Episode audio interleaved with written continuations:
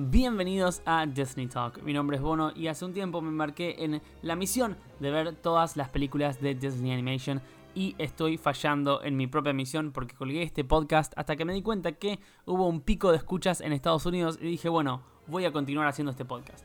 Hoy vamos a hablar de Fantasia, Fantasía, esta hermosa película de 1940 que no me gustó ni un poquito. Así que sin más, bienvenidos a mi duelo interno de... Tengo dos cosas que están comiendo en mi cabeza, que estuvieron comiendo en mi cabeza y ahora ya las resolví. Era, si por un lado yo quería hacer un review honesto y educado y hablar del guion y la apuesta y la luz y la, y la animación y qué sé yo, o tirarle mierda a Disney, que es una empresa que todos amamos y consumimos constantemente. Y decidí, por supuesto, lo lógico, eh, tirarle mierda a Disney con todo el amor del mundo, porque esta película no me gustó un carajo. Vamos con Fantasia de 1940. Esta película es una película que no es un musical, no es una película animada, no es nada. Es un embole de unas dos horitas que trata de varios cortos animados de Disney que no fueron lo suficientemente buenos para ser hechos como película. Entonces son un par de cortos ahí que dan vuelta, acompañados por una orquesta liderada por un señor pelado, que es un hijo de puta y no para de hablar durante toda la película. el chabón te presenta los cortos, te, dice de qué tratan, qué sé yo, te cuento una historia rechota y arranca eh, la, película. Los cortos van acompañados de canciones clásicas que ya conoces, así que no hay ninguna sorpresa, tampoco hay música original como para que digas, wow, que lo parió. Pero bueno, vamos con el primero. Tocata y fuga en D menor. A ver, con el nombre Tocata y fuga en D menor, no sé qué puedes esperar más que un plomazo. Eh, y estarías en lo correcto, porque es un plomazo. Tocata y fuga en D menor. Es una. La, la música, ya dije, las conocen todos. Si escuchan Tocata en D menor, Tocate y Fugen de menor van a saber, eh, van a reconocerla de algún lado, no sé, Mozart, Beethoven, alguna de esas cosas. A mí no me interesa mucho la música clásica, así que medio como que voló.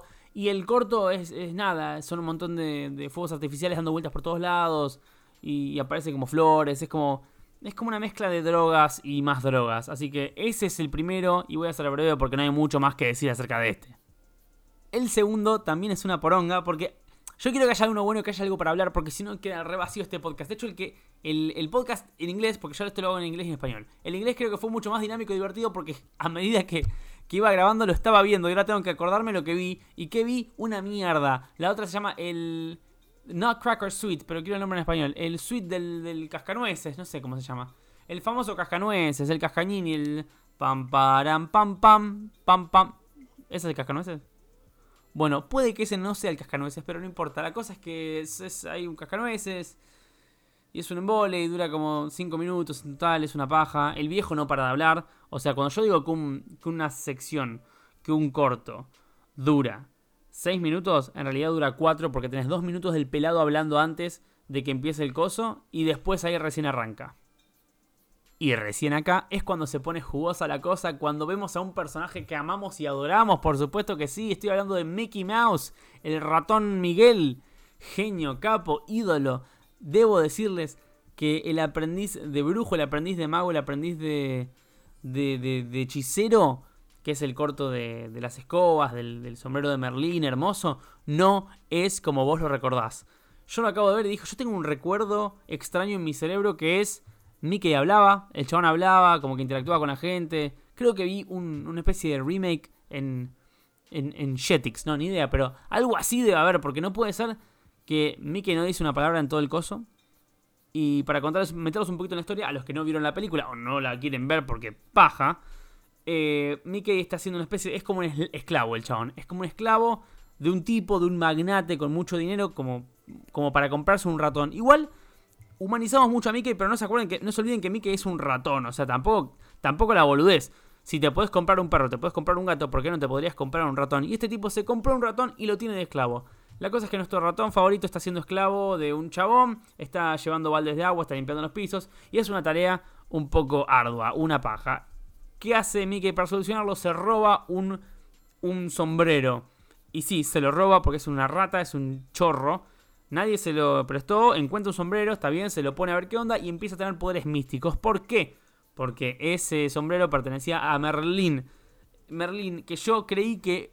Yo pensaba que Merlín era un personaje inventado para la espada en la piedra. Película de Disney, por supuesto que sí.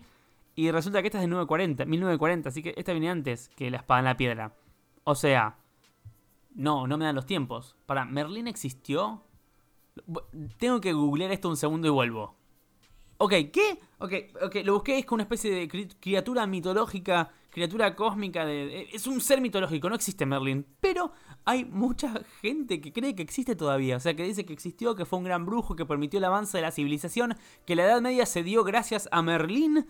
¿Qué carajo les pasa? El artículo que leí no es de 1940, igual no tenían Google en 1940, es un artículo del 2019 y creen fehacientemente que Merlín existió bueno, hay gente que cree que Jesús existió, pero bueno, yo creo que Merlín sí existió, pero era un viejo loco, era un, era un, vagabundo que andaba sin casa diciendo, ¡Oh, qué! Tipo, que te, flasheando que tenía poderes místicos. Y no, nada que ver. Pero bueno, puede ser que haya existido un ser loco que se creía un mago Merlín. Pero bueno, nada. Hay gente que cree que Merlín existió. Eh, cerramos esta sección con esto. ¡Ah, no, pará!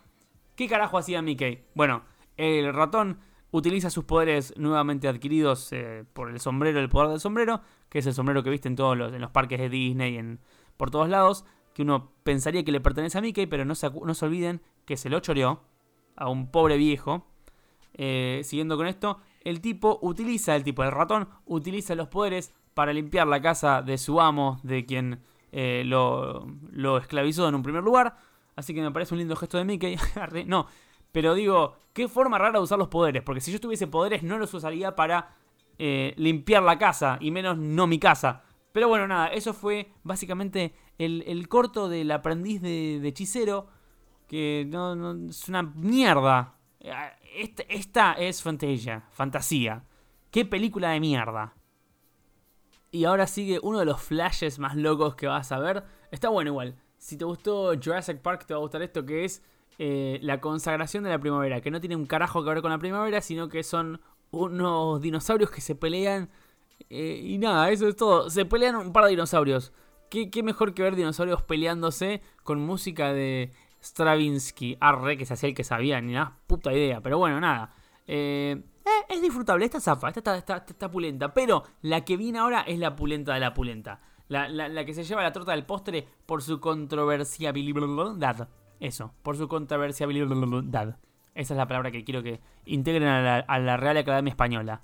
Bueno, después de ver dinosaurios pelearse por unos 10 eh, minutitos, que son 9, 8 minutos, vamos a escuchar la Sinfonía número 6 de Beethoven eh, en, un, en una animación un poco rara y controversial, con un montón de, centauras, mujeres con sus tetitas afuera.